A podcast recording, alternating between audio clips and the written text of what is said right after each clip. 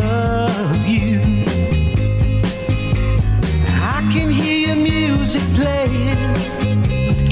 I can feel your body swaying. One floor below me, you don't even know me. I love you. Oh, my darling, Not three times on the ceiling if you want me, Mm, twice on the pipe. The answer is no, oh my sweetness means you meet Meet me in the hallway, Whoa, twice on the pipe. means you ain't gonna show. ¿Qué tal? Muy buenas tardes. Bienvenidos a Círculo de Espera Radio en este miércoles 17 de mayo del 2023. Un servidor, Armando Esquivel, le agradece como todos los días que nos permita acompañarlo a hablar de béisbol en vivo de lunes a viernes a través de la número 1, la 104.9, la casa oficial en radio de los Toros de Tijuana. Y también nos puede encontrar a la hora que usted guste, no tiene que ser en vivo. Bueno, no va a ser en vivo, nos puede encontrar a la hora que usted guste en Spotify, Círculo de Espera Radio, ya arriba de 700 espacios. Desde mayo, estamos cumpliendo tres años, mayo del 2020, en plena pandemia, arrancamos este espacio para hablar del béisbol, de béisbol a lo largo de media hora, que bueno, ya son por ahí de 28 minutos, así que acompáñenos porque tenemos mucho de qué hablar y tendremos una entrevista larga, un poco larga, con Alfonso Houston Jiménez, pero qué mejor que escucharlo a él, a escucharme a mí por media hora. Así que para arrancar, vamos con la mejor voz de un estadio de béisbol en México, es la de Jorge Niebla, el Caifán, y él es el encargado todos los días de abrir la puerta de este espacio. Bienvenidos.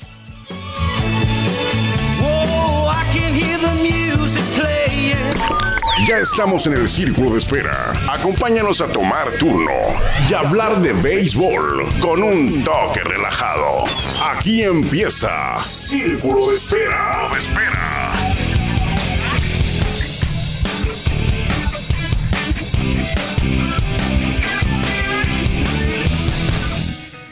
Muchas gracias a Jorge Niebla, el Caifán, pero principalmente a usted por permitirnos a nosotros que lo acompañemos a hablar de béis, del rey de los deportes, de los mexicanos en grandes ligas. ¿Cuántos mexicanos han jugado en grandes ligas? Bueno, para hacerlo más en particular, ¿cuántos nacidos en México, nativos que nacieron en México, han jugado grandes ligas? Bueno, 146.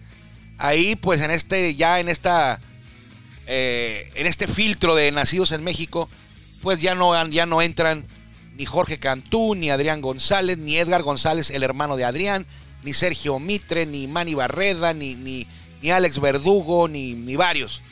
Son nacidos en México, han jugado 146. Y ayer eh, nuestro paisano de Hermosillo, paisano porque es mexicano, de Hermosillo, Sonora, Isaac Paredes tuvo una gran jornada con su equipo, los Rays. Él debutó con los Tigres hace por ahí de tres años más o menos. Y después pasó a los Rays. Ahora juegan los Rays, tiene por ahí de dos temporadas. Ayer eh, Isaac batió de 3-2, pero los dos hits que conectó fueron cuadrangulares. Produjo cinco carreras, anotó en par de ocasiones, una base por bolas. Jugó como primera base y luego fue movido a tercera ahí durante el juego con los Rays que le ganaron a los Mets. Le pegó los dos cuadrangulares a Justin Verlander, nada más. Ya tiene 27 home runs Isaac Paredes en grandes ligas en su carrera y con eso alcanzó a Andrés Mora y ya está con 27 cuadrangulares, ya está en la posición 10 entre los jugadores nacidos en México. Estaba empatado en el lugar 11 con eh, Ramón Urias con 25, pero ya tiene 27 ahora. Eh, fue su tercer juego con dos cuadrangulares en grandes ligas. Y ahora, eh, lo que son las cosas, son 35 home runs los que han conectado los jugadores nacidos en México con el uniforme de Rays. A lo que yo quiero llegar es, ¿cuántos mexicanos lograron batear dos cuadrangulares en grandes ligas? ¿Cuántos fueron? Isaac Paredes lleva tres, ya lo acabo de comentar. Lleva tres, eh, hay tres ocasiones que ha conectado dos cuadrangulares en un mismo juego. Pero ¿cuántos lo hicieron? El que lo hizo en más ocasiones fue Vinicio García, Vinicio Castilla, perdón. Vinicio Castilla. Lo hizo en 30 ocasiones. Vinicio Castilla. En 30 juegos tuvo Vinicio de dos cuadrangulares. Erubiel Durazo lo hizo en siete. Karim García seis veces, seis juegos de dos home runs en grandes ligas. Jorge Horta, Aurelio Rodríguez y Beto Ávila en cuatro. El primero en hacerlo fue Beto Ávila. Isaac Paredes y Alejandro Kirk tienen tres. La sangre joven, la sangre nueva de los mexicanos en grandes ligas. Luis Urias, Benjamín Gil y Andrés Mora. Hay también Jerónimo Gil. Lo hicieron en par de ocasiones. Y me falta uno, me faltan dos, tres. Carlos López, Gabe Álvarez y Ramón Urias lo hicieron en una ocasión. Al que, al que rebasó Isaac no fue a Ramón, fue a Luis. Entonces, ¿cuántos mexicanos han conectado cuadrangular eh, dos veces en un mismo juego? Pues 1, 2, 3, 4, 5, 6, 7, 8, 9, 10, 11, 12, 13, 14, 15, 16. 16 mexicanos han conectado dos cuadrangulares o conectaron o han conectado dos cuadrangulares en un el mismo juego. ¿Y cuántos han conectado? Vamos más lejos. ¿Cuántos han conectado tres cuadrangulares en un mismo juego de grandes ligas?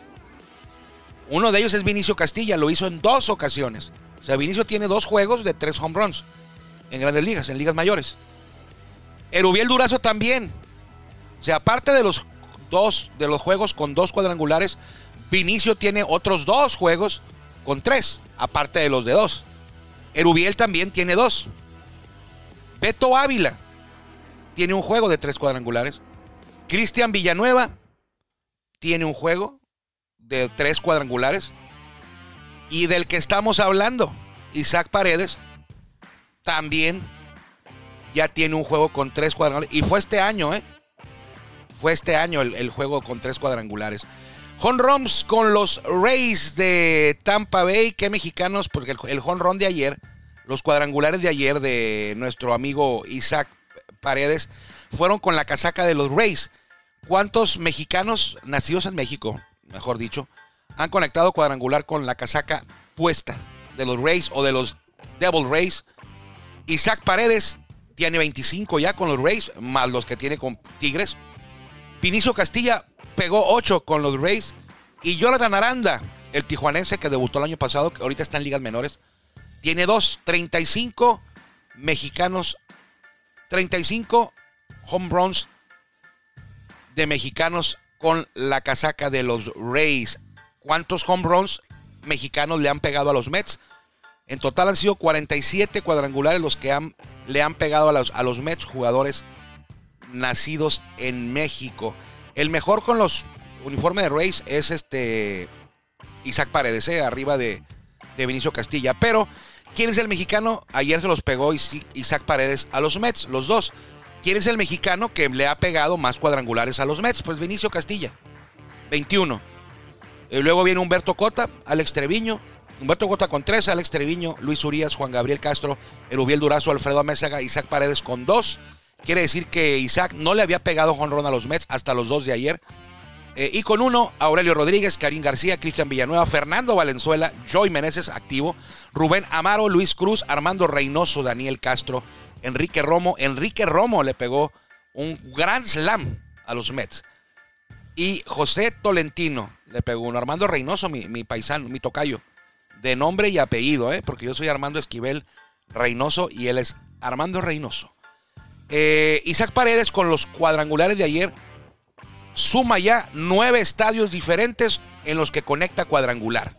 No había conectado home run en City Field y ya tiene nueve parques diferentes en los que la ha votado. El de la H, Isaac Paredes. El que tiene cuadrangular en más estadios diferentes pues es Vinicio Castilla con 34. Erubiel Durazo pegó home run en 25 parques distintos, diferentes. El Guaguel, Juan Gabriel Castro, la votó en 18 estadios diferentes. Jorge Horta en 17. Aurelio Rodríguez en 16. Luis Urias pegó, y está en activo Luis Urias, ha pegado home run en 15 eh, parques. Alejandro Kirk y Beto Ávila en 10. Y luego con 9, Isaac Paredes ya. Benjamín Gil, Andrés Mora, Miguel Ojeda, Alfredo Amézaga y Héctor La Malita Torres en 9 estadios. ¿Cuál es el estadio en el que más home runs han pegado los mexicanos? Pues en el Curfil, porque ahí jugaba Vinicio Castilla. 145 cuadrangulares han pegado.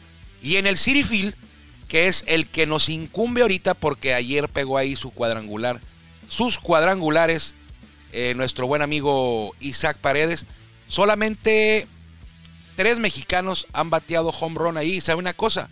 No pegó home run ahí eh, Vinicio Castilla. Porque él pegó varios en Shea Stadium, pero en City Field no pegó. En la casa nueva de los Mets no pegó.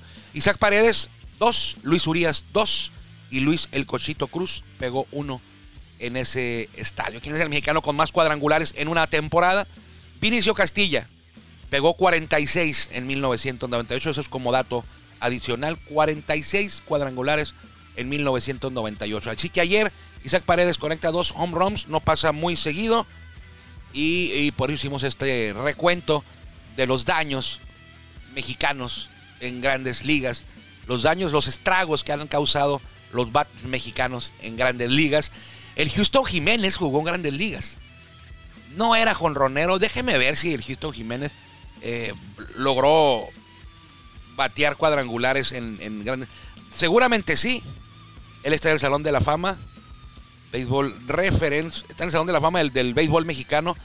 Jugó grandes ligas con los Twins.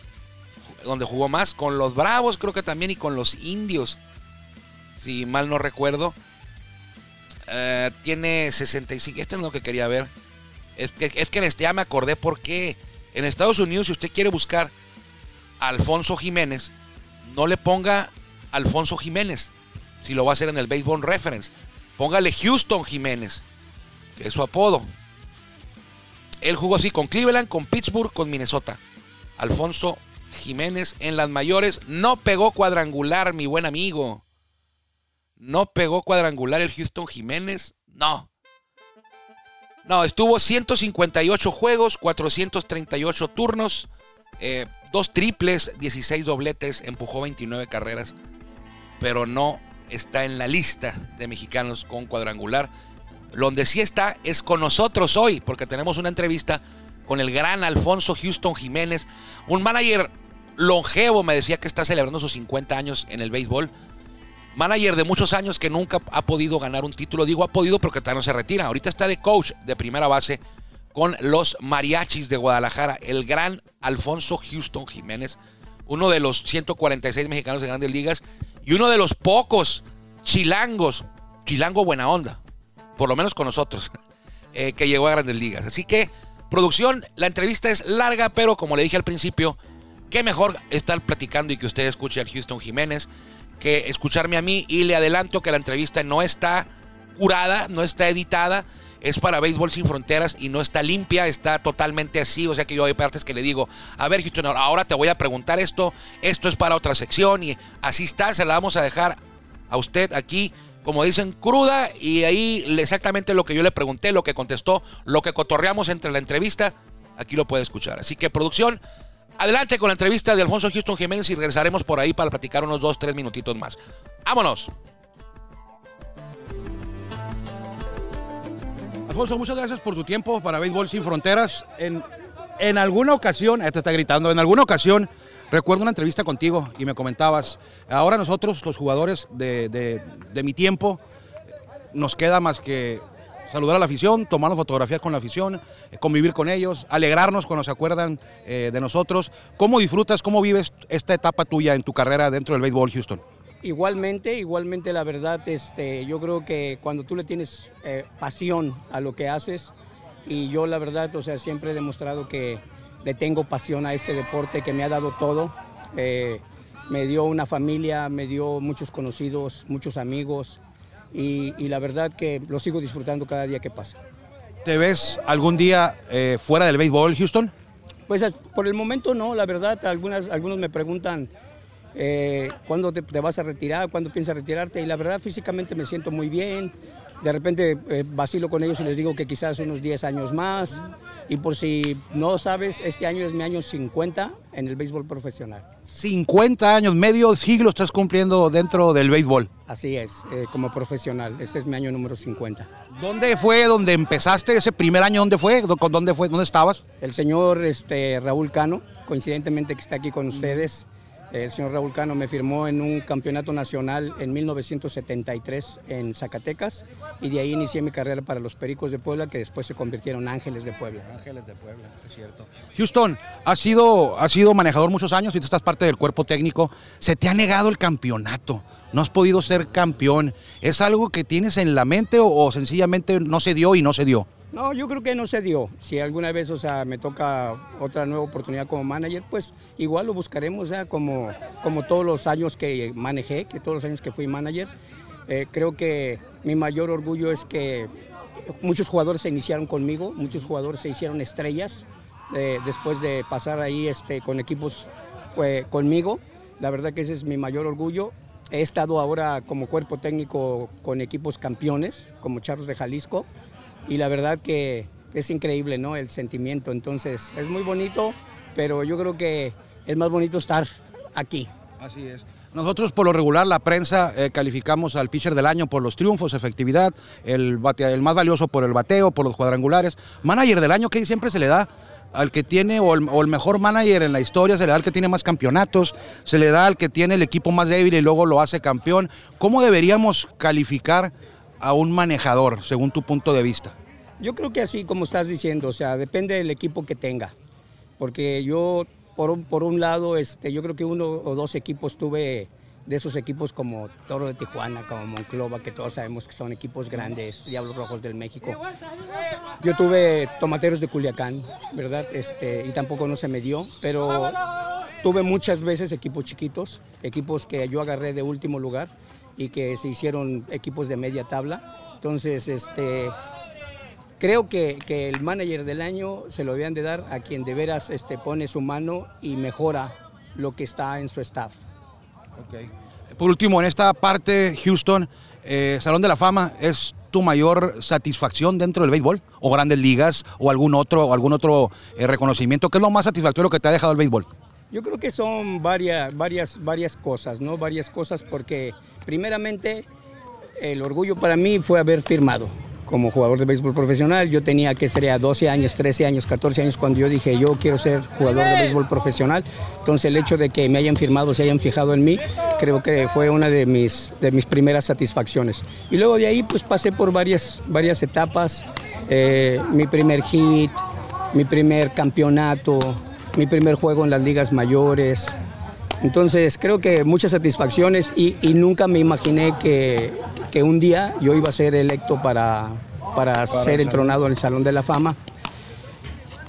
Como lo dije ese día, yo creo que eh, mi mayor satisfacción es ver a mi familia ahí presente, que lo disfrutaron más que yo, ¿no? Mi esposa, mis hijos, mis hermanos, mis hermanas. La verdad que fue eh, el orgullo que, que, que, que yo sentí ese día lo sentí más por ellos que por mí. Se sacrificaron igual o mucho más que tú y ese, ese logro, ese reconocimiento yo creo que lo disfrutaron más que, más que tú en el Salón de la Fama. Sí, así es, porque lo platico muy seguido con mis hijas, con mis hijos y, y ellos dicen, no, o sea, en realidad, o sea, no tuvimos papá de tiempo completo, pero la verdad sabíamos lo que tú estabas haciendo y que lo estabas haciendo por nosotros y nosotros siempre fuimos muy orgullosos de todo lo que, lo que tú hacías. Houston, vamos a entrar a una, una sección que es nada más contestar te voy a dar dos opciones, escoges una. ¿ok? Y si no te gusta ninguna, puedes coger la, puedes decir, por ejemplo, si yo te digo eh, Dodgers o Padres, tú puedes decir Yankees, porque yo lo voy, ¿ok? Rapidita esa va esta. Eh, recto cambio con Houston Jiménez. Houston, gracias por tu tiempo. Eh, ¿Qué prefieres? ¿Juegos de siete entradas o juegos de nueve entradas? No, definitivamente nueve entradas. ¿Cronómetro de juego o que extra innings tenga corredor en segunda? Me gusta el cronómetro de juego, me está gustando mucho. ¿Jugaste en los dos, el Astrodomo o el Kingdom, la casa de los marineros? Eh, me gusta Kingdom de Seattle. Kingdom de Seattle. ¿Vicente Huevo Romo o Fernando Valenzuela? Hijo, me, me, le enfrenté a los dos, me le, me le, enfrenté a los dos. Al Huevo cuando ya venía eh, ya un poquito al final de su carrera y todavía era eh, uno de los mejores pitchers a Fernando cuando venía de Estados Unidos, que estaba en su apogeo. Yo creo que no hay, no hay a cuál escoger, los dos, los, los dos. Mejores, los mejores de México. ¿Calimán Robles o Paquín Estrada? No, no, de, pero de calle Paquín Estrada.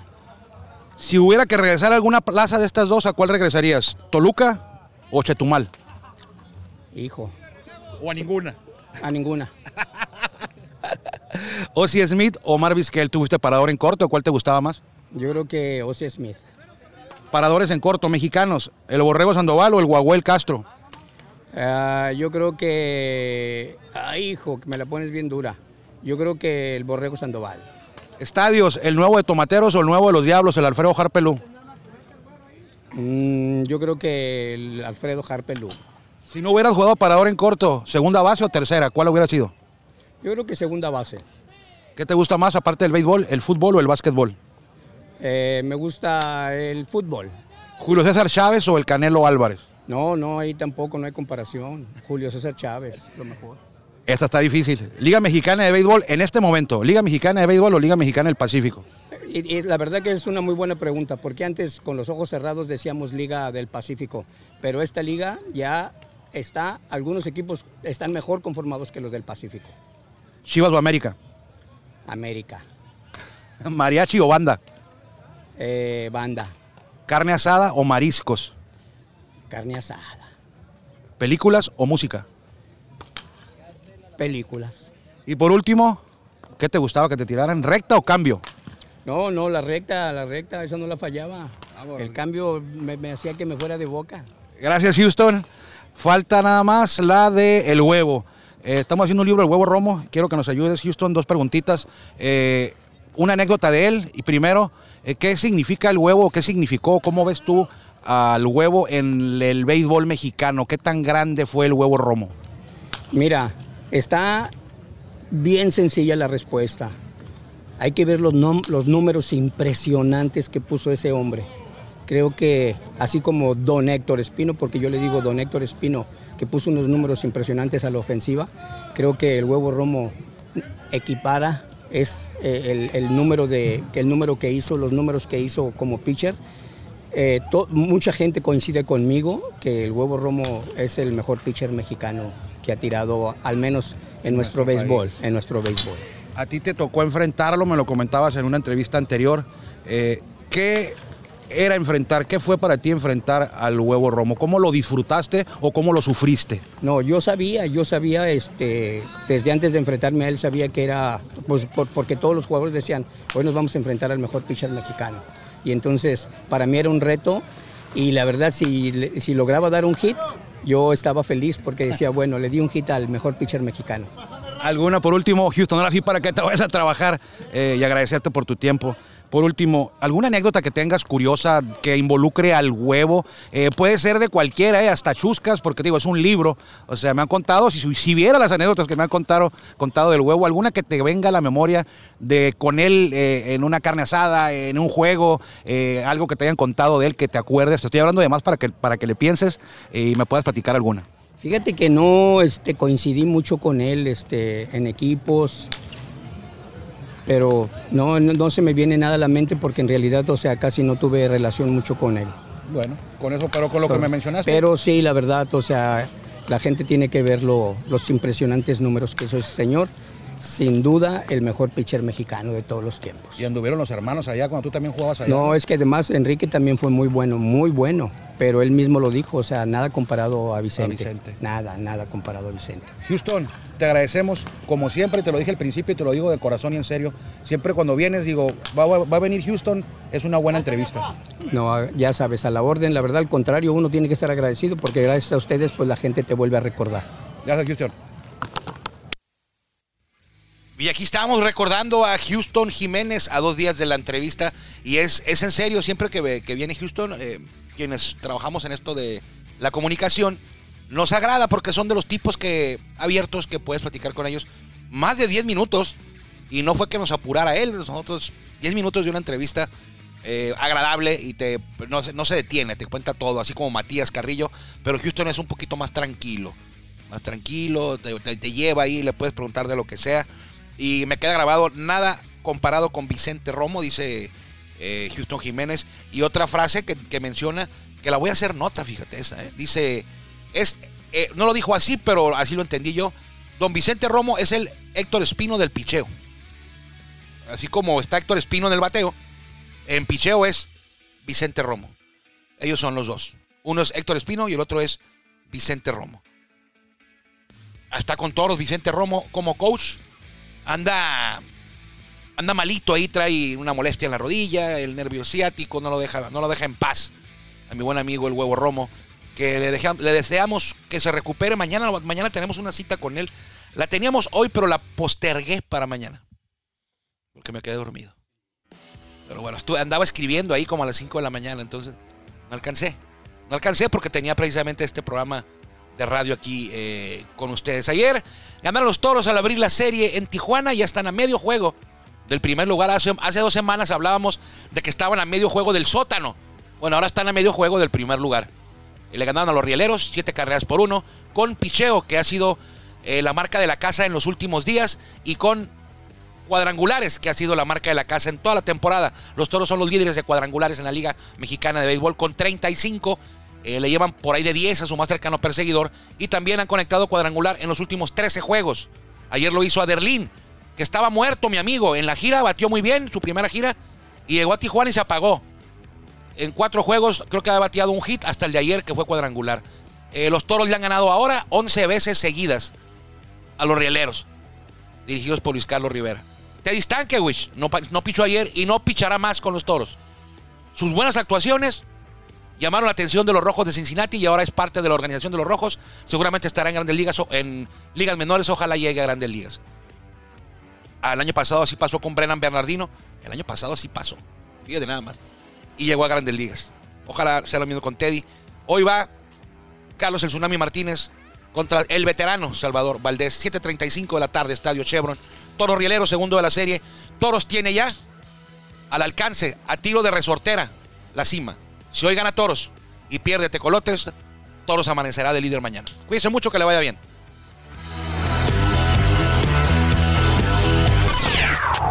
Gracias por acompañarnos en el Círculo Espera. Nos escuchamos próximamente. Círculo Espera.